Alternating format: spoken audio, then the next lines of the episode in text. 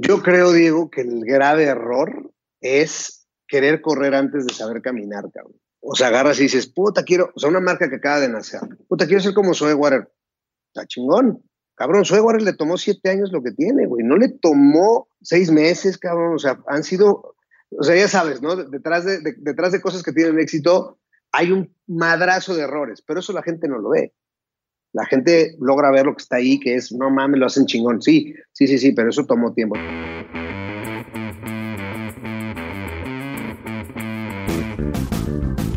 Hola a todos, yo soy Diego Barrazas y esto es Dementes, el podcast en el que me dedico a tener conversaciones con aquellos que se han atrevido a crear su propio camino y que todos los días toman acción para acercarse a cumplir sus sueños. Todo esto lo hago con la intención de desmenuzar sus experiencias, entender su forma de pensar y tratar de encontrar entre su historia los aprendizajes, las herramientas y la inspiración que necesitas tú para tomar decisiones y dar el siguiente paso hacia adelante. Hoy mi invitado se llama Héctor Cruzado, él es un emprendedor, experto en ventas y relaciones públicas y es un chingón hecho y derecho. Hoy en día es el CEO y fundador de Soe Water, la primera agua alcalina en México y con la cual ha roto un montón de esquemas. Entre ellos, logró posicionar Soe Water en un mercado sumamente saturado utilizando un modelo de negocio poco tradicional y también adelantándose a su época, creó campañas de marketing con embajadores de la marca o lo que ahora es conocido como el influencer marketing. Héctor antes de eso comenzó con la consultoría independiente en ventas y recursos humanos para diferentes empresas. Hoy hablamos de toda su historia, desde cómo inició Water mientras él trabajaba en su empleo tradicional, cómo tener éxito en el mercado competitivo y cómo aprovechar el poder del influencer marketing para tu beneficio. Esta llamada la grabamos por internet, o sea, por Skype, así que te advierto, aunque no son muchos, sí hay un par de cortes, porque pues bueno, es el internet, y así es el internet de nuestro país, pero el episodio está tan bueno que no importa. Espero que lo disfrutes muchísimo. Aquí te dejo este episodio con Héctor Cruzado de Soe Water.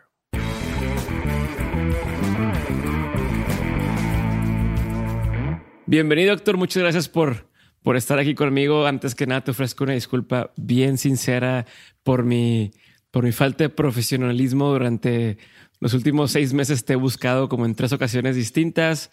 Te he estado diciendo que vamos a grabar, me dices que sí y luego ya me desaparezco. La verdad, no tengo, no tengo excusas. Este, muchas gracias por por fin hacer esto conmigo. Eh, y quiero empezar por algo que, que los que ya conocen un poco de, de ti sabrán, lo, lo, platicas mucho, te preguntan mucho, pero estoy obligado a preguntarte porque no quiero que, que tengan que ir a investigar por fuera y luego regresar. Entonces la pregunta obligada es, ¿por qué y cómo empieza Zoe Water? ¿no? ¿Cómo fue que te involucraste ahí y por qué decidiste hacer una agua alcalina? Claro, bueno, primero que nada, este, Diego, está, la verdad, eh, eh, de la primera vez que hablamos, que estabas literalmente empezando tu podcast y hoy lo que has logrado, la verdad, está, está padre, sobre todo en una, en una cultura donde o sea, no leemos y la chambota que has hecho con, con Demente está, está bien padre. Y para mí es, es un gusto eh, que, me hayas pedido que platiquemos. Y sobre todo para, para que la gente, bueno, mi, por lo menos mi propósito es que la gente entienda que el emprendimiento sí no es para todos, porque no es para todos, eh, pero que cualquiera lo podría hacer. ¿no? Eh, creo, creo, creo, que ese sería al final, al final el mensaje eh, general. Em, y bueno, Zoe Water, justamente en, en cuestión de, de, días, estamos cumpliendo siete años de que firmamos el acta constitutiva y en marzo siete años de vender la primera botella de Zoe Water. Y, y nada, fue, es un proyecto obviamente que yo estoy disfrutando muchísimo que está lleno de retos, ha estado lleno de retos desde el día uno y, el, y, el, reto del día uno fue cuando me invitan a mí a ser parte de este proyecto. Gustavo, que es muy mi amigo de hace muchos años, me invita, me dice, oye, ¿por qué no vendemos agua? Yo le dije, perdón, cabrón, pues yo no, la verdad no, ni agua tomo, cabrón, entonces no, ¿por qué voy a vender algo que no, que no me gusta, ¿no? que no consumo? Tiempo después, eh, a mi esposa le da cáncer de mama, fue momentos pues obviamente muy, muy, muy difíciles, muy, muy de, de, pues, de mucho análisis, de que cambiamos con mis hijas y demás. Y en ese momento yo empecé a leer mucho sobre el tema de la, de la alimentación alcalina, ¿no? Que en Estados Unidos era una moda y yo lo que quería ver es si era una moda o si efectivamente valía la pena explorar. Y me di cuenta que hacía mucho sentido con, con cómo funciona el cuerpo. Y en eso Gustavo me dice, oye, fíjate que dentro del estudio de las, de las diferentes aguas que yo he pensado como negocio, hay una que se llama agua alcalina. me llamó poderosamente la atención. En los primeros días, pensar que Soy Water se iba a volver una marca, o sea, lo que hoy sucede con Zoe, evidentemente no, no es, o sea, era un sueño guajiro, ¿no? O sea, hoy, hoy de repente volteo y digo, no, ni en mis pinches sueños más estúpidos yo, yo me imaginaba esto. Y así es como empiezo yo con, en el proyecto, yo me meto al tema de PR, marketing y ventas. Eh, nos juntamos amigos. Eh, el último que entró al, al, al, esquema fue, fue mi socio Clemán, que es nuestro socio financiero, que él entró primero como un asesor. O sea, Gustavo le, le doró la píldora, le dijo, güey, tú no vas a tener que hacer nada, tú solamente asesóranos, cabrón, ayúdanos y ya. Y pues cayó en la trampa, cabrón. Ahorita, hoy obviamente es, somos, somos como, como co-CEOs, él maneja la parte financiera y estructura, y yo manejo la operación, eh, marketing, ventas eh, y PR, ¿no? Entonces, así es como inicia, así es como yo decido meterme, era una necesidad muy personal y creo que ese, ese, ese valor de ayuda es uno de los valores más importantes en, en, el nacimiento de Water y que impulsamos todo el tiempo en, en la empresa. Entonces, eh, si haces fast forward del día uno o, de la primera botella que vendimos a hoy, es como si hubieran pasado 30 años, cabrón, y, apenas van 7. ¿Y cómo le hiciste precisamente este? Creo que ha sido exponencial. yo no veo los números de Swaywater ni los veré, pero al menos la impresión que es que has crecido muchísimo eh, en muy poco tiempo, especialmente para el mercado en el que estás, que es un mercado donde la gente conoce dos, tres marcas de agua máximo que llevan toda la vida o muchísimo tiempo, eh, en justamente como lo dices también, en un mercado que no está tan acostumbrado a tomar agua. Entonces no es como la, el jugo o, leches o refrescos, que ya es que toda familia mexicana tiene su Coca-Cola de dos litros en la mesa. ¿Cuáles han sido las claves para poder eh, crecer de esta manera en un mercado tan saturado? Mira, primero que nada, te puedo decir que ser valientes. O sea, eh, había un personaje, no sé ni de qué año sea, pero que se llamaba Juan Sin Miedo. Y creo que Water, en particular yo con mis socios, hemos sido muy sin miedo. O sea, si yo me hubiera puesto a pensar y analizar, porque afortunadamente es, no es mi perfil, soy cero, cero numérico, cero estructurado, y creo que eso jugó mucho a nuestro favor porque pues Héctor Cruzado es un güey que, que se avienta, ¿no? Que no, no, o sea, hay muchas cosas en mi vida que me da miedo, que, que, bueno, no muchas, pero hay una que otra que me da miedo, pero hacer cosas diferentes y, y, y, y, emprender no me da miedo. No me da miedo el fracaso, no me da miedo que algo no me salga, no me frustro. Eh, y ese, y ese, ese perfil que tengo, creo que ayudó muchísimo. A, yo, yo dije, ah, pues hay que vender, pues vendamos, ¿no? Entendí lo que era el agua alcalina, me encantaba pensar que podía crear un producto para mi esposa y para mis hijas y para mi familia. Entonces, con, ese, con, ese, con eso en mente, pues dije, ¿por qué me tendría que dar miedo este, empezar esta aventura, no?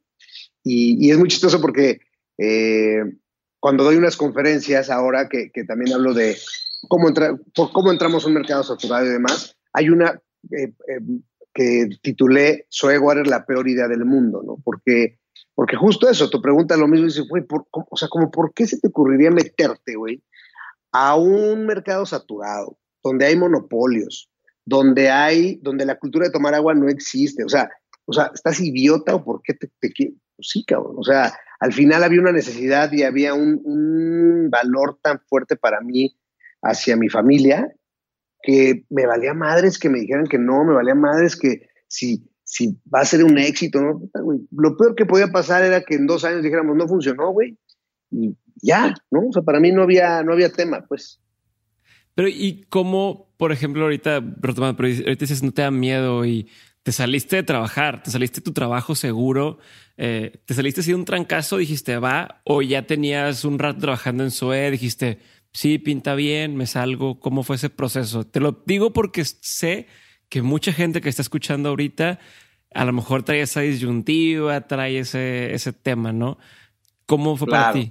Mira, para mí fue, yo estaba en mi trabajo, yo trabajaba hasta las 3 de la tarde y de ahí me salía a vender Zoe, ¿no? Entonces yo desde la mañana ya traía la cajuela cargada de, de cajas, bueno, eran unos paquetitos de, de seis, y entonces yo trabajaba a las 3, a las 3 me salía y iba y repartía las entregas que había hecho durante los días anteriores. ¿no? ¿Avisabas? obviamente con amigos. Sí, sí, así. Sí, o sea, en tu trabajo sabían. sí, en mi trabajo sabían. la verdad es que mi jefe, cuando me, me vio empezando este proyecto, me, me, impulsó mucho. Creo que, de hecho, hace poco me, me, preguntaron que quién consideraba yo uno de, los, de mis mentores en el emprendimiento y creo que él, él es uno de ellos. Fue el que me metió el pinche gusanito de, de decir, güey, salte, salte de, de, tener que tener este trabajo. Entonces en la tarde me iba a, vender Zoe, güey, hasta las 10, 11 de la noche, hasta que diera el carro, güey.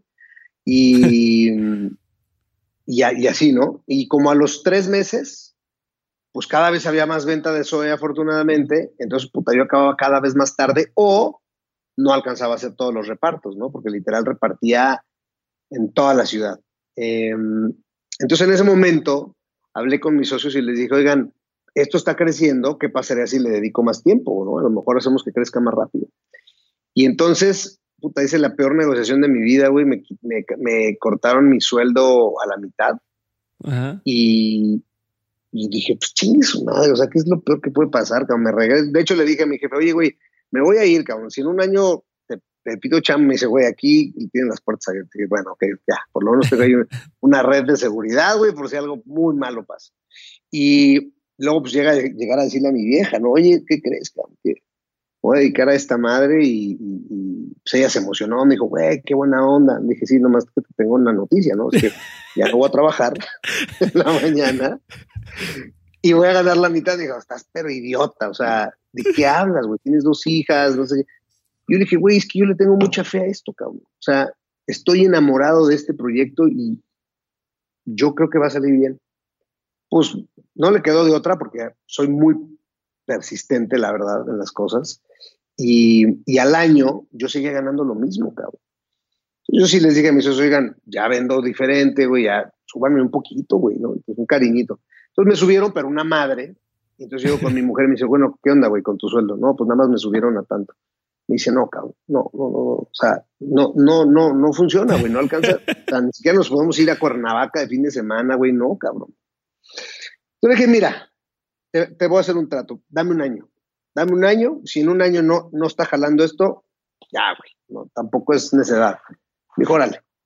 Y, y, ese segundo año de Zoe Water fue pues, donde Zoe Water empezó a, a, hacer una cosa absurda. Entonces, eso fue, esa fue mi parte de, de decir, dejo lo seguro, este, sí, sí, sí, o sea, sí da nervio, pues, pero no, pero no era, no era miedo, era nada más decir, puta, tengo que aguantar, por un lado la parte financiera, y por otra, tengo que chingarle, ¿no? O sea, al final estaba en mí que yo pudiera ganar más, porque yo, si yo vendía más, yo podía llegar con los socios, con mis socios y decirles, ya, ya, ya me merezco un mejor sueldo. O sea, sí, era una cosa que tú controlas y no depende de alguien más hasta cierto punto. No digo, depende de que te compren, pero tú tenías un riesgo más o menos calculado de decir, a ver, güey, estoy vendiendo de esta forma, se me da, etcétera, ¿no? Correcto. ¿Cómo le hacías, hablando de vender, para empezar a venderlo? Porque escucho igual en muchas de tus pláticas, dices, sí, yo me salía y me ponía a vender y yo hacía,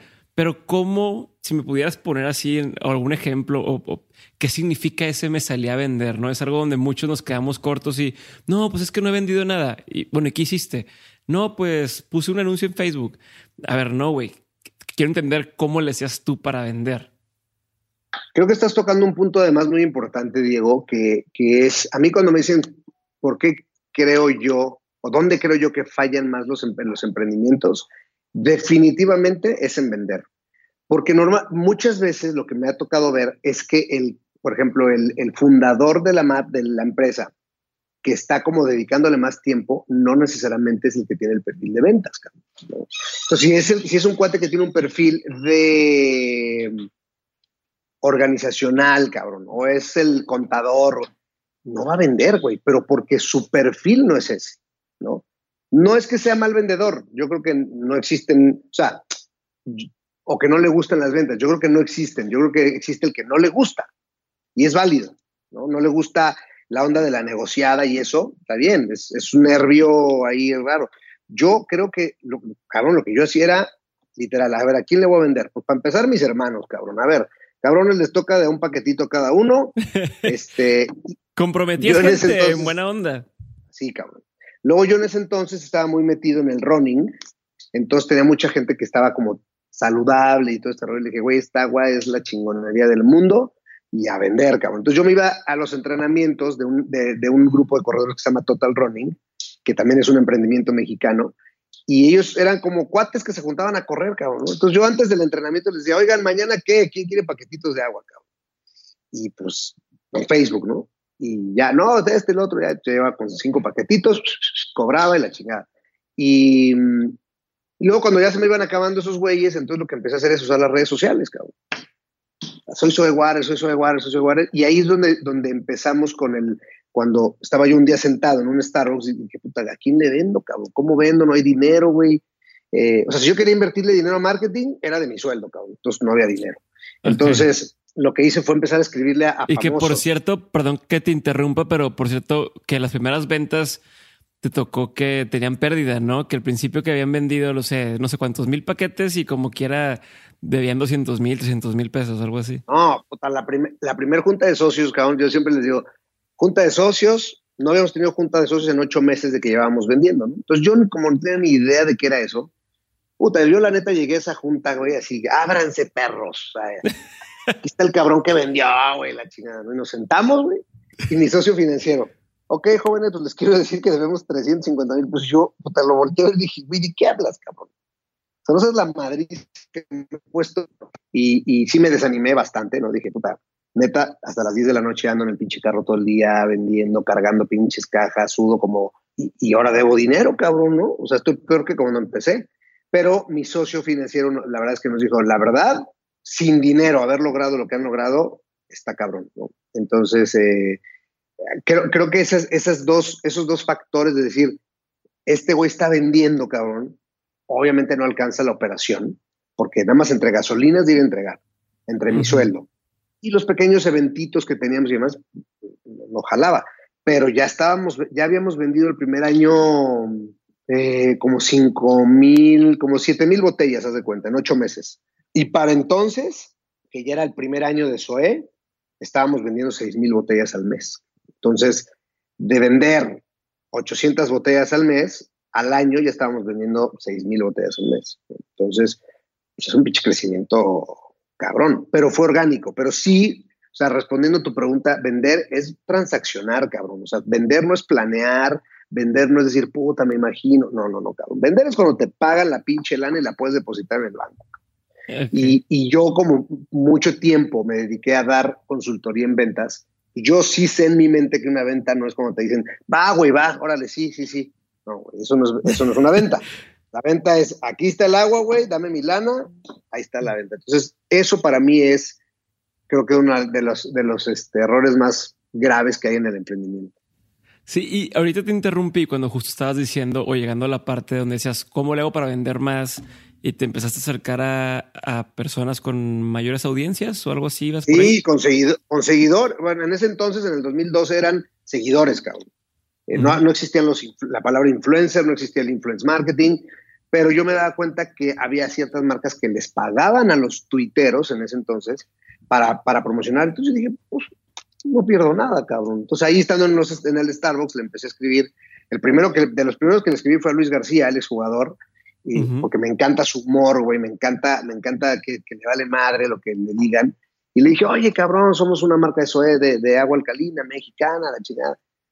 Mejórale, cabrón, tráemela. Y le dije, oye, si te gusta el producto, pues échame la mano para mencionar. Y esa, con los primeros cinco o diez embajadores que empezamos, la gente me empezaba a pedir agua. Y, ah, pues es que la recomendó Luis García, entonces sí, entonces eso, eso fue una gran, eh, un gran acelerador de, de Soy Water en, ventas. Chingón. Y ahorita que está tan de moda justamente ese tema, o sea, porque si la gente se mete a ver la página de Soe al, Instagram, va a ver que está plagado de, de personas, de talentos, de influencers, y lo que me llamar así. Y ahorita eso, eso, es algo que está de moda y que la gente debe decir cómo le hago, ¿no? Y no, te estoy hablando de las grandes empresas que tienen el presupuesto del mundo. Ustedes, SOE, en su momento tampoco tenían el presupuesto del mundo. Entonces quisiera saber cuál tendría que ser el approach o qué estamos haciendo mal las marcas cuando recién estamos empezando y queremos colaborar o, participar o que algún influencer eh, quiera promocionar lo que estamos haciendo? Yo creo, Diego, que el grave error es querer correr antes de saber caminar, cabrón. O sea, agarras y dices, puta, quiero, o sea, una marca que acaba de nacer, puta, quiero ser como Zoe Water. Está chingón. Cabrón, Zoe Water le tomó siete años lo que tiene, güey. No le tomó seis meses, cabrón. O sea, han sido, o sea, ya sabes, ¿no? Detrás de, detrás de cosas que tienen éxito hay un madrazo de errores, pero eso la gente no lo ve la gente logra ver lo que está ahí, que es, no mames, lo hacen chingón. Sí, sí, sí, sí, pero eso tomó tiempo. Entonces creo que muchas veces el emprendedor, eh, con esta emoción y con este impulso de querer sobresalir dentro de hoy un pinche mundo que está saturado de marcas, de, de todo, de, en todas nuestras redes sociales nos venden todo, en vez de agarrar y decir, a ver, cabrón, voy a escoger tres personas que para mí me gustan, me gusta su conversación, no tienen tantos seguidores, pero son personas que se alinean con lo que yo, con lo que yo quiero. Y en vez de hacer ese trabajo y hacerlo poco a poco, poco a poco, poco a poco, quieren ya, puta, di una plática el año pasado de, influence marketing para, para la revista 2.0 y me decía uno, es que cabrón, yo quiero, por ejemplo, que Galilea Montijo, le dije, cabrón, o sea, ¿por qué? Convénceme de por qué. A lo mejor tienes toda la razón, no, pues porque quiero que todo el mundo me vea. Es que ahí está el error, cabrón. O sea, eso no es verdad, güey. ¿Qué hizo Zoe Water? ¿Cuál fue mi estrategia de embajadores? En vez de tener dos o tres, tener 100. Hoy tengo más de 300. Entonces, ¿qué pasa? Que me hablan el futbolista, el de natación, el de clavados, el, el eh, locutor, el este, actor, la actriz, el youtuber, el tuitero. O sea, tengo de todo. Porque son mi visión de Soe Water es que todo el mundo tome Soe Water. Entonces, para lograr eso, según yo, hay que, hay que tener suficiente diversidad de conversaciones, porque la manera en que yo tomo Soe Water es diferente a la que tú tomas Soe Water, es diferente a la que él toma Soe Water. Entonces, tienes que tratar de, de buscar todas esas audiencias que hablen a la gente. Entonces, yo creo que donde el consejo que les doy es, encuentra gente no de números, sino de que sea muy auténtico, porque nos, a todos como consumidores nos encanta las marcas y la gente auténtica. Lo demás es una copia, cabrón, o es un Me Too, o es un eh, wannabe, o es un... O sea, no te pierdas como emprendedor en un tema solamente de, de volumen, cuando lo que le hace falta a este mundo, creo yo, son cosas de calidad. Hola, soy Diego otra vez y ya sabes que en menos de un minuto regresamos con el episodio, pero antes quiero hacerte una recomendación.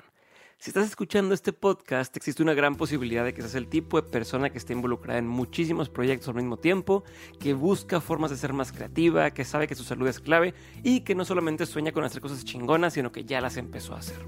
Si si eres ese tipo de persona de la que estoy hablando, entonces te recomiendo que pruebes Hack de Nutrox, un suplemento que a mí me ha ayudado a mantenerme al 100 y que tiene a mis amigos preguntándome que cómo es posible que me rinda tanto el día. Tomar hack a mí me ha servido para entrar mucho más rápido en ese estado de flow, o al menos es la forma más fácil que encuentro yo para describir cómo me siento. Y si alguna vez te has sentido así, entonces ya sabes a lo que me refiero. Si no, entonces pruébalo para que veas de lo que estoy hablando. Entra a nutrox.com N-O-O-T-R-O-X.com y usando el código de descuento de Mentes obtienes un descuento del 20% en tu primer compra. Así que ya lo sabes, chécalo y seguimos con el episodio. Ya, de acuerdo. Sí, súper, súper de acuerdo. Y me imagino que todo eso lo aplicas en, en esta agencia que tienes ahora de, de, de PR, ¿no? ¿Cómo empezó la agencia? ¿Cómo, cómo fuiste decir que ya tengo SOE, llevo tantos años aquí haciendo esto? ¿Cómo lo fuiste armando? ¿Se dio orgánicamente? Sí, realmente la agencia de PR es un, es un spin-off de SOE Water. Es, es marcas grandes empezándonos a buscar para hacer cosas en conjunto y yo vi una oportunidad de negocio. Dije, ¿por qué pasa si yo a esas marcas grandes o medianas o chicas les puedo ayudar a hacer algún tipo de estrategia de influence marketing? ¿no? Y yo tengo uno de los, de los de las citas de, autor que más se me grabaron desde el día uno, cuando leí Padre Rico y eh, Padre Rico Padre Pobre, fue rodéate de personas más inteligentes que tú. Y, igual que en SOE, o sea, yo, por ejemplo, pues no, soy cero financiero, cero estructurado, cero de hojas de Excel, nada, pero mi socio sí. Y mi socio no es nada de PR ni de marketing, y yo sí, y así, ¿no? Es un complemento. Es con la agencia de PR, yo veí la oportunidad, pero nunca había trabajado en una agencia. No sé bien cómo es el tema y así. Y entonces me asocié con dos personas que sabían más de eso, de marcas grandes y de PR, y formamos la agencia de relaciones públicas. Entonces hoy esa agencia le da servicio a SOE en eventos, en activaciones, en, cuando hacemos eh, cualquier tipo de, sí, como de activación y demás, ellos lo manejan. Obviamente siempre muy alineado a mi visión de cómo empezó el tema de, de SOE. Y aparte les empezamos a hacer estrategias a otras marcas, eh, principalmente en el tema de influence marketing y de, y de eventos. ¿no? creo que las marcas sobre todo las emprendedores, tienen yo les aconsejaría mucho invertir en, en, sampleo eh, con un contenido y con, un, con una activación, con un, ¿sabes? O sea, un, reason to be, un reason to believe, de decir, ah, voy a hacer un evento, por ejemplo, eh, vendo estas madres, que de hecho me las dio una emprendedora en Monterrey, eh, son, es un dátil con chile, ¿no? Y, puta, haz un evento ¿no? Donde invitas a cinco o seis personalidades que las prueben, cabrón, y que las prueben con un panecito, güey, que te den feedback. Entonces, ese tipo de cosas es, mucho en lo que la agencia se especializa para, para ser más cercanas a las marcas. Las marcas están hoy, creo yo, muy distantes de, la gente, de, sus consumidores o posibles consumidores, muy distantes. Las marcas dicen lo que se les pega la gana decir y lo que ellos creen de ellos, en vez de decir lo que la gente dice Y, y yo en SOE, ese es un mandato que tenemos aquí. O sea, nosotros no vamos a decir algo que no somos. O que, o que nosotros decimos que somos y la gente no, no, ¿no? Entonces, mejor una conversación de, a ver, ¿por qué tomas Soe Water? Ah, porque me gusta, perfecto. Entonces mi publicidad dice, Soe Water porque te va a Estamos replicando eh, o tratando de replicar, es, es eso con la agencia de, de Me encanta. Sí, me imaginé que, que, iba por ahí, pero porque a fin de cuentas eso es un poco, tiene sentido, ¿no? De pronto tienes toda esta, este know-how, esta facilidad de hacer las cosas que has ido desarrollando o más, o sea, no la tienes, es unas skills que vas desarrollando y pues a fin de cuentas puedes ponerle uso en otra cosa. Y yo quería saber cómo le haces para poder hacer ambas cosas al mismo tiempo. O sea, cómo le haces para dividirte en tantas cosas. Yo no sé si todavía salgas a vender o, o si ya a esas alturas, pues, después de siete años, sigue saliendo a vender o no, cómo, cómo divides tu tiempo, cómo es un día normal. Eh, y te lo pregunto porque hay muchos que estamos en el mismo canal. Tengo dos negocios, tengo no sé qué, eh, o quiero hacer cosas al mismo tiempo. Eh, ¿Tú crees que sí vale la pena hacer dos al mismo tiempo? No, etcétera, ¿no? Como, ¿Qué es tu opinión de todo esto? Mira, yo opero principalmente sobre water. entonces mi día a día es 90% sobre water. O sea, ese es mi, mi día a día, eventos, sigo vendiendo, sigo saliendo, obviamente hago mucho store check, hago, hago todas las relaciones públicas de la marca eh, en cuestión, como en cosas grandes, las hago yo. Constantemente, mi, mi, mi, mi, ardilla mental lo que está haciendo todo el día es cómo consigo más negocio para Water, dónde, dónde no estoy, qué más puedo hacer, dónde estoy, qué más puedo hacer. Eh, entonces, mi día a día es ese, ¿no? Checar cómo van las, las, ventas en todos los canales, qué puedo hacer para ayudar a mi equipo, eh, obviamente cosas que se van atorando y demás. Y un 10% le echo un ojo a la agencia de relaciones públicas en lo que necesiten de mí. Por ejemplo, ahorita va a cumplir dos años la agencia y hoy en lo que me estoy metiendo con ellos es hacerles, a ponerles más estructura. ¿Por qué? Porque yo dejé que dos años a ver qué chingados pasaba. y hoy ya la regamos de una manera, ya la regamos de otra manera, ya hicimos bien una cosa, ya hicimos bien otra cosa. Soy creo que estamos en una etapa de donde tenemos, podemos agarrar y decir, a ver, cabrones, a partir de ahora esto ya no se hace porque esto no jaló, Y ahora vamos a hacerlo. Entonces les ayudo un poco con eso, pero, pero no me quita tanto tiempo. O sea, es, realmente en el día a día estoy, estoy con, con Water el 90%. Perfecto. ¿Qué harías distinto? Eh, sé que hubo varios eh, errores por ahí eh, o fracasos que ha tenido. Bueno, de entrada quiero saber cuál es tu percepción del fracaso, ¿no? Porque en aquel momento que debían 350 mil pesos cuando creías que iban muy bien, pues fue un fracaso. por ahí hubo otro que te escuché platicar en alguna otra entrevista que te hicieron. ahorita no, lo tengo fresco, pero otro, otro problema que hubo con Ah, con un callback que tuvieron que hacer este, de producto y demás. Entonces, de entrada, ¿cuál es tu percepción sobre esto? Y ahorita voy al otro que quería, quería preguntarte.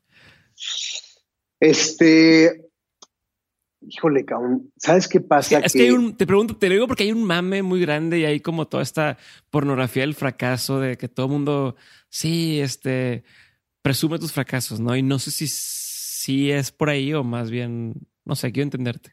Mira, creo que más allá de presumir el fracaso es presumir cómo saliste del fracaso y triunfaste. No, porque si es, si es presumir el pinche fracaso, no, o sea, no aporta ni madre, más que decir, ah, qué bueno, no soy el único pendejo que se equivoca, ¿no? No, yo creo, mira, mi percepción del fracaso es, es que no es un fin. Creo que, creo que es así como mentalmente como lo tengo trabajado por la vida, es que no es un fin, o sea, no fracasar, que algo te salga mal, no es el fin del tema, ¿no? Pero ahí es donde se ve el fracaso en actitud. Y creo que el fracaso en actitud, ese es el que es peligroso. Cuando, cuando, cuando, tú, cuando tú decides que ya no puedes intentarlo de nuevo, ahí es donde el fracaso es peligroso. Pero la gente que fracasa es la gente que intenta, cabrón. Esa es la neta. O sea, si te quedas todo el pinche día en tu oficina o en tu casa, te apuesto que no fracasas, cabrón. Pero el güey que está todo el pinche día de pinche intenso como yo, cabrón, que está, no, ahora hagamos aquí, ahora hagamos. Puta, cabrón. O sea, yo te puedo hacer una lista de 100 cosas que, que se ejecutaron mal, no era la mejor idea, no era el momento, pero lo que yo hago es, cuando yo implemento, se supone que implementé algo y, y, no, dio resultado, siempre, siempre, siempre me siento en este pinche escritorio o en mi casa y digo, ahí va para atrás. A ver, cabrón, cuáles son las cosas que yo creo en un autoanálisis que, que fueron una pendejada o que eché hueva o que me valió madre. Y con toda la pinche humildad es, pues esto, güey, aquí la neta me dio hueva, güey, aquí no, no quería verle la jeta a esta persona, cabrón. Y entonces, ¿qué pasa, cabrón? Cuando veo ese análisis digo, claro, pues por eso fracasó, cabrón. ¿Me entiendes? Porque el fracaso es una suma de un chingo de cosas que o no se hicieron, o no se hicieron bien, o, o algo, cabrón. Entonces, esa es mi percepción, que aunque es como un. Pues es como cuando te pegas de chavito, güey, estás aprendiendo a patinar en, los pitch patines, te pones tu primer reatazo, ese que dices, manches, cabrón, puta, me voy a quitar los patines y ya va, no mames, ¿no? Y no, ni madre, cabrón, de chavito, güey, acabas con las pinches rodillas y las nalgas todas moreteadas, güey. ¿Y qué haces al otro día cuando te levantas, güey? Te pones los pinches patines, y, creo que esa es, la, esa es mi percepción, cabrón. Yo, repito, no creo que sea el tema del mame de presumir que fracasaste, sino, mira, güey, hice esto, la super cagué, y entonces me ocurrió hacer esto, y madres le pegué. Ah, ah, puta, qué chingón. Entonces el fracaso es, un, es una etapa, güey. Entonces creo, esa es mi, mi, mi, percepción y lo que constantemente yo incito mucho a la gente, a la oficina, a equivocarse, pero no como un fin, ¿no? Sino decir, güey, inténtalo, güey. Inténtalo. Si lo intentaste con todas tus pinches ganas, no puede ser un fracaso. Pero si fracasas, güey, nos sentamos aquí, cabrón, y a ver, primero dime, ¿tú en qué la cagaste? No me digas que el otro güey, que acá, que la chica. Tú, cabrón, ¿a ti qué te faltó? Madres, cabrón, escribirle, cabrón. Y entonces, claro, sales de, ahí diciendo, a huevo, por eso fracasó este pedo, ¿no? Ya, es parte de un proceso, se convierte en parte de un proceso natural, ¿no? De, de un siguiente paso en lugar de, de un alto, ¿no? lo que te puedo decir es que en mi cabeza es, siempre que fracasas en algo, eres responsable del 90% de ese fracaso. Responsable, no culpable, güey, responsable. ¿Cuál es la diferencia para ti entre responsable y culpable? Culpable es decir, puta, sí, güey, es que estuvo la chingada, y luego, pues este güey no me contestaba, cabrón, y eso para mí es culpable. Y responsable es decir, no le insistí suficiente, no me paré a tiempo, no hice la, no, no mandé las pinches correos cuando me los pidieron, eso creo que para mí esa es la diferencia. ¿Y cuál ha sido, en esa misma línea de los errores, te acuerdas de algún momento en el que hayan cometido, ya sea como Zoe o como, como la agencia o, tú, Héctor, un error, algo que parecía ser un fracaso del momento, pero que al final, al pasar el tiempo o los años o los días, se convirtió en un acierto? Algo que dijeras, chin, ¿por qué decidimos esto? Y resulta que fue algo positivo más adelante. ¿Te acuerdas de algún momento? Sí, bueno, yo, yo creo que hay muchos, hay muchos momentos porque hay muchas áreas en las que hemos cometido errores, definitivamente. Eh, y sobre todo cuando estás empezando de cero, o sea, a fuerza algo tienes que tomar una mala decisión. Pero creo que en SOE, eh, como yo siempre les digo, eh, he, leído por ahí en, filósofos y demás que dicen, mira, mientras en tu vida tengas el 55% de tus acciones correctas y buenas, güey, estás del otro lado, cabrón. Si le quieres pegar al 85, puta, güey, ya eres un pinche genio, güey, ¿no? Entonces yo en mi vida trato de manejarme y decir, güey, por lo menos el pinche 55% tengo que estar correcto. Entonces con ese, con ese pinche pensamiento, eh, han habido eh, situaciones muy particulares que duran corto tiempo de errores, donde, donde es como, como, como a la mitad del partido, cabrón, cambias tu estrategia y ganas, ¿no? Y hay otros, cabrón, que han sido partidos de cuatro años, güey. Por ejemplo, uno de los, de las Mm, donde más fracasos hemos tenido, donde más errores hemos cometido, es en el tema de la logística. O sea, si no eres Coca-Cola o Bimbo, la logística en México está bien perra. Cañón. Y puta, cabrón. O sea, imagínate que después de vender en línea desde hace cinco años, apenas en octubre, no, en octubre, apenas en enero pudimos estar y reportar que teníamos cero atrasos en entregas. Wow. Sí, este, Entonces, México nunca ha sido reconocido por su servicio postal, ¿verdad? Entonces, si yo lo veo ahorita con Nutrox, tenemos estos marcas nutrópicos y uno de los principales problemas es el tema de los envíos. O sea, lo veo. I feel you. Sí, no. Entonces, han habido muchísimos. La logística es el que más, más tiempo duró. Eh, hace un par de años hice una negociación con Nutriza malísima, cabrón, eh, donde yo la regué, cabrón. El día que mi socio financiero me dijo, oye, güey, ¿quién, ¿quién hizo esta pinche negociación tan estúpida? pues yo, cabrón. y, y, son momentos, ¿no? Son momentos donde dices, puta, güey, pues ya mejor ahí muere. Este, también hubo un, hace tres años, nuestro equipo de producción, siempre hasta, hasta enero, no, hasta octubre del año pasado, siempre nuestras ventas habían estado muy por delante de la producción. O sea, yo siempre debía producto. Y ya, pero hace tres años fue, fue un caos, fue un, momento crítico muy importante. Se nos descompuso la máquina llenadora que teníamos, se nos descompuso por un mes. Y imagínate que aún hace tres años yo ya estaba vendiendo 400 mil litros al mes. fue un momento donde llegamos a deber, teníamos atrasos hasta casi tres meses. Wow. Entonces, si ese, ese, por ejemplo, fue un momento donde yo dije, ya, güey, a la chingada, yo no tengo por qué estarme estresando con esta madre, güey. Porque además no es algo que controlo yo, güey, lo controla mi socio, le mentaba la madre de mi socio, este, ya sabes, güey. Entonces han habido muchos. La verdad es que al final, al final, la manera en que lo hemos resuelto también como socios es, a ver, sentémonos, a ver, cabrones, acordémonos quiénes somos, cuál es el propósito con el que estamos haciendo esto, y vamos a darle para adelante otra vez, cabrón. Entonces, nada, reenamorarte, cabrón. Me late. Déjame paso a la parte de preguntas eh, más concretas. No hay respuestas equivocadas. La pregunta es concreta, pero la respuesta no tiene que ser tan concreta como la pregunta. ¿Va? Eh, y voy a empezar por, por algo que más o menos estamos encarrilados en eso y sería, ¿cuál ha sido el peor, el peor consejo que, que te han dado? Eh, nadie, nadie, compra, nadie compra agua al doble de precio. Excelente. Que está caro en eso, ¿eh? O sea que aún y cuando eso es más caro que un agua normal, ahí están vendiendo como locos. Mis respetos. ¿Cómo le haces, por cierto, y me voy a y esto es una pregunta con interés propio, ¿eh? sorry la gente que lo está escuchando, pero eh, Nutrox, el nutrópico es un producto que si bien está muy por debajo de lo que puedes conseguir en Estados Unidos en precio, en calidad está muy por encima.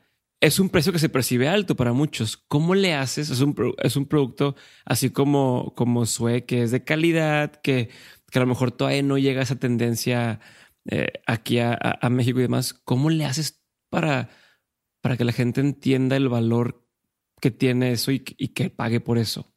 Calidad. La gente hoy estamos buscando las cosas de calidad. Entonces creo que si, si, si la gente empieza a percibir esa calidad, tu comunicación acerca del precio nunca debe existir. O sea, yo nunca hablo de los precios de software. Yo hablo de los beneficios y de lo chingón que es mi marca. Eh, entonces creo que, la, creo que el secreto es seguir machacando el tema de, la calidad. ¿no? Eh, como, como, no sé si te acuerdas de los, de los primeros comerciales de, Apple, era, eh, o del iPhone, ¿no? Durante muchos años nunca, nunca tuviste un teléfono que se pudiera manejar con un botón y nunca tuviste un teléfono. La pregunta es, ¿cómo? O sea, entonces, puta, cuando, tú ves que estos güeyes te hacen sentir la persona más idiota por no tener su producto, pero te están vendiendo un producto de calidad. Entonces, creo que, creo que ahí es donde está el secreto. De acuerdo. Gracias, me, sirvió bastante eso. Eh, ¿Cuál sería uno de los mejores consejos que, que te han dado? Leer. Leer. Yo leo. Mira, el año pasado, que fue el peor año de leer, leí cuatro libros. Eh, entonces trato de leer ocho libros al año y ese fue mi mejor, el mejor consejo fue, porque yo digo, con mucha humildad y hasta pena, les, les, digo que yo solo estudié la primaria, entonces sí de repente al principio de la carrera de SOE me sentía muy en desventaja, sobre todo por no conocer, por no saber terminologías, ¿no? O sea, puta, me acuerdo mis primeras cuentas, no, que el BTL, y yo, mierda, ¿qué es eso, cabrón? no, y que el ROI, puta, o sea, sí me sentía mucho en desventaja. Entonces, eh, este, esta persona que digo que es para mí como un mentor me dijo, güey, lee, lee libros, güey, lee blogs, lee, lee a gente, y eso es lo que hago, güey. Leo muchos blogs, leo, leo los libros, trato de que esa sea mi meta anual, y creo que ahí es donde, sí, eso te puedo decir que es como mi, la manera en que yo lo, lo, lo hago. Ah, y, de justamente ahora que hablas de leer, ¿cuáles serían así tres de los libros que, que más te gustan o que más tengas presentes en el día a día que digas, estos me marcaron? Para empezar, Padre Rico, Padre Pobre es número uno. Número dos, Crear o Morir, de Andrés Oppenheimer. Me parece que es una obra maestra, me encanta. ¿Cuál, ¿Qué último te podría decir que me encantó? Es, hay uno que me lo regalaron, que solamente está en inglés, eh, que se llama The America Turnabout. Y es más difícil, pero, pero para todos los que nos están escuchando en este podcast, los, el, otro que les puedo recomendar es Delivering Happiness. Ok, perfecto. El de sapos, ¿no? Es, sí, el eh, para mí el libro de sapos es masterpiece del emprendimiento, del, del servicio al cliente, del branding, de, de todo. Me, me, late. Ahora, hablando de compras, ¿qué ha sido lo mejor que has comprado con 100 dólares o menos? La neta comida, cabrón. me encanta comer, cabrón. Eres me, encanta, me encanta comer, Sí, cabrón. O sea, claro, o sea, ¿qué te puedo decir? No sé, güey. Bueno, con menos de 100 dólares creo que lo mejor es un libro, evidentemente. Creo que es la mejor compra, pero para mí, eh, para mí comer es, sí, es una gran, es una gran satisfacción. Me parece excelente. Yo, yo soy de los que come por, por necesidad de sobrevivir. Mm, me da igual mucho, pero a mi esposa le encanta comer, entonces sí, tengo que balancearlo. ¿Qué es una opinión que tienes y que poca gente comparte contigo? La vida no es tan seria. Ok. ¿Qué es algo que la gente no sabe de ti, que si le supiera, que si lo supiera le sorprendería? Que me encanta planchar camisas. ¿En serio? No, hombre, ¿a quién le gusta eso, compadre? Eso, eso cabrón, es un gusto, güey. Ese pedo de, que esté arrugado y pasar el vapor y que esté planchado, güey, es un pinche gusto, cabrón, güey. No lo hago, pero hubo un tiempo en mi vida donde no teníamos personas que nos ayudaran, güey, y mi vieja me decía, cabrón, a mí me caga planchar y lavar. Y le dije, me encanta lavar y me encanta planchar. Entonces vas, ¿no? Y le dije, a mí me choca trapear, güey, hacer camas. Me dijo, que a mí eso me encanta. Entonces, pero es un, es un, sí, güey, no sé, es algo que nadie, nadie sabe. Qué raro, güey, qué raro, pero está bien, se vale, todo se vale. Todo se vale. ¿Qué te iba a decir? Eh, ¿Qué, qué es algo que tengas en mente eh, últimamente mucho? O sea, ¿qué te quita el sueño o qué te da mucha curiosidad hoy? Hoy no me refiero a hoy, hoy, sino tiempo presente. Sí, en, esto, en estos tiempos. Eh, algo que me, que me, da mucha curiosidad a nivel profesional es hasta dónde puede llegar Water. Como la, eh, la pregunta al aire en mi cabeza es, ¿algún día llegará a ser una marca mundial global? Eso me, me ya sabes, como que constantemente me, lo tengo en la cabeza. Y a nivel personal, eh, ¿cómo mantenerme entusiasta en todo en la vida? O sea, más bien no cómo, sino constantemente estoy pensando en, en cosas que me hagan sentir bien, pleno, contento, este, aprender cosas nuevas. Y justo en línea con eso, esta pregunta no la, no la tiendo a hacer, pero es algo que eh, últimamente he empezado yo a... Me ha pasado ya o lo, he estado sintiendo y creo que mucha gente con la que hablo le pasa lo mismo y es este, el, el burnout, ¿no? El, el puta, estoy cansadísimo o agotado eh, o ya me harté de, de, ciertas cosas. ¿Cómo lidias tú con eso? No imagino que teniendo siete años trabajando en la misma empresa y con muchísima responsabilidad de pronto y digas y dices, ay, hoy no puedo. ¿Cómo lidias con todo esto? Creo que hacer el balance entre, entre la oficina y la, y la casa. Eh, no, no, creo que no se vale ni que todo sea la oficina ni que todo sea la casa. Eh, pero, pero encuentro en mi vida que el balance entre yo, mi cuerpo, mi alimentación, mis hijas, mi esposa y mi trabajo están intrínsecamente relacionados, están, eh, si estoy mal en uno, estoy mal en los otros, ¿no? Es, es, como, que son, como que son parte del, de lo mismo, siendo diferentes las cosas, pero para mí, si llego en un, o sea, cuando he llegado en un punto en donde me siento muy saturado, lo que trato de hacer es despejarme, porque creo que, la, creo que el, el burnout es, es más mental que físico y es porque a lo mejor no estás encontrando las soluciones rápidas. Me, considero una persona solucionadora. Cuando siento que no estoy pudiendo solucionar, ahí es donde me da el burnout, en cualquiera de, mis, de las áreas de mi vida. Ya estamos por terminar. me quedan tres preguntitas nada más. Y la siguiente sería: si tuvieras la oportunidad de poner un panorámico, un billboard que todo el mundo fuera a ver, eh, puedes poner lo que sea, puedes poner texto o lo que quieras. ¿Qué diría? ¿Qué pondrías ahí? ¿Eso es algo que todo el mundo va a ver, todo el mundo se va a enterar? Creo que pondría, eres un chingón. El otro día me dijeron que digo demasiado esa palabra. mi, suegra y la familia de mi esposa acaban de empezar al fin a escuchar mi podcast. Y el otro día me dijeron de que no, pero estaba escuchando y pues dices demasiadas groserías. y sí, la verdad es que a veces me paso de lanza. Es el lenguaje con el que nos entendemos. Ah, bueno, sí es.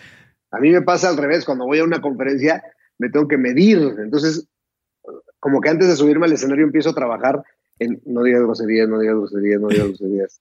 Al final se me sale una u otra, ¿no? Pero sí, sí, sí me tengo que aleccionar también. Sí, yo también soy bien grosero. Y mi mamá la primera vez que me escuchó en una conferencia y también dije de todo, sale y me dice, y, y, no te dicen nada y no te, y, te, y te pagan como quieras. O sea, ¿qué, ¿qué, pedo? Que estás tan grosero te van, a, te van a correr. Pero sí, ni modo, así es esto. Y penúltima pregunta, mi estimado actor. Un par de consejos para la gente que está eh, justamente empezando eh, su negocio eh, o que está en este proyecto, a lo mejor, si quieres pensarlo, con características similares a, a Zoe en cuanto a lo mejor está en un mercado que ya existe o, o, o sea, que ya, que está saturado o es un producto innovador que poca gente entiende. ¿Cuál es tu consejo para ellos? Que el emprendimiento es una carrera de largo kilometraje. Eh, el único emprendimiento que te da dinero rápido es el narcotráfico. De ahí en fuera todo es un long run. Y dos, debido a eso, la actitud de perseverancia y de, y de resolución del fracaso tiene que ser tu, escudo, tu escudo y tu espada en, el emprendimiento. Excelente. Ahora sí, vamos a la última pregunta, pero antes nada más quiero darte las gracias por por fin prestarme o más bien por, por fin yo poder, yo poder estar aquí, pero gracias por prestarme todo este tiempo tuyo. Eh, te agradezco muchísimo y, admiro mucho lo que haces y lo que han logrado en tan poco tiempo. Eh, y como paréntesis, justo acabo de ver, no sé si conoces a Joe Rogan, tiene uno de los podcasts más populares en Estados Unidos. Y justo vi el, una foto del cuate hace 10 años y tuve su show ahorita y lo ves hace 10 años y dices, no mames, si hubiera visto eso hace 10 años, es una burla, dirías, ¿cómo esa persona va a llegar a ser alguien? Claro. Y después de 10 años lo que han logrado. Entonces, eh, lo veo también con Sweatwater, como a lo mejor al principio decías, híjole, cómo va a estar difícil. Y ahora que lo están haciendo, ya gente te seguro te pregunta, wow, ¿cómo lo lograron? ¿no? Entonces, felicidades por eso y, por lo, todo lo mucho que les queda por, por hacer. Y entonces, quiero hacerte así la última pregunta. Y sería de todo lo que, de todo lo que has vivido, eh, tanto en, tu carrera como emprendedor, que empezó a los 35 años, o, tu carrera eh, trabajando en una empresa eh, y tu vida personal, tomando todo esto en cuenta, ¿cuáles han sido tres aprendizajes, tres cosas que has aprendido y que no quisieras olvidarte nunca? Tres cosas que dices, estos tres aprendizajes los quiero tener siempre presentes. El primero, humildad. El segundo, empatía. Empatía siempre por la gente. Muchas, uno de los errores más grandes que cometí en mi vida fue no ser empático un tiempo de mi vida y, creo que sí me, me, duele y me, me, arrepiento mucho de esa, de esa época.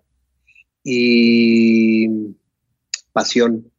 O sea, todo lo que hagas. No estoy hablando del emprendimiento solamente.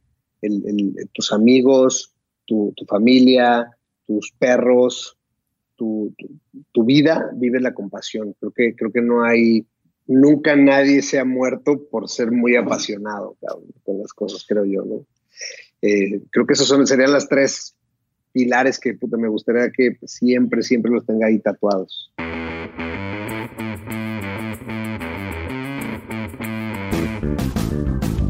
Muchísimas gracias por haber escuchado el episodio de hoy. Si te gustó, no olvides seguirnos en Spotify. Es bien fácil, solamente abres Spotify, buscas Dementes en la sección de podcasts y le picas seguir o follow. Eso es buenísimo porque nos ayuda a que más personas nos descubran y lo mismo en Apple Podcasts. Si logras suscribirte, te voy a agradecer muchísimo y te agradecería todavía más si nos compartes con todos aquellos que podrían sacar provecho de alguno de nuestros episodios. Yo soy Diego Barrazas y nuevamente gracias por escuchar Dementes Podcast.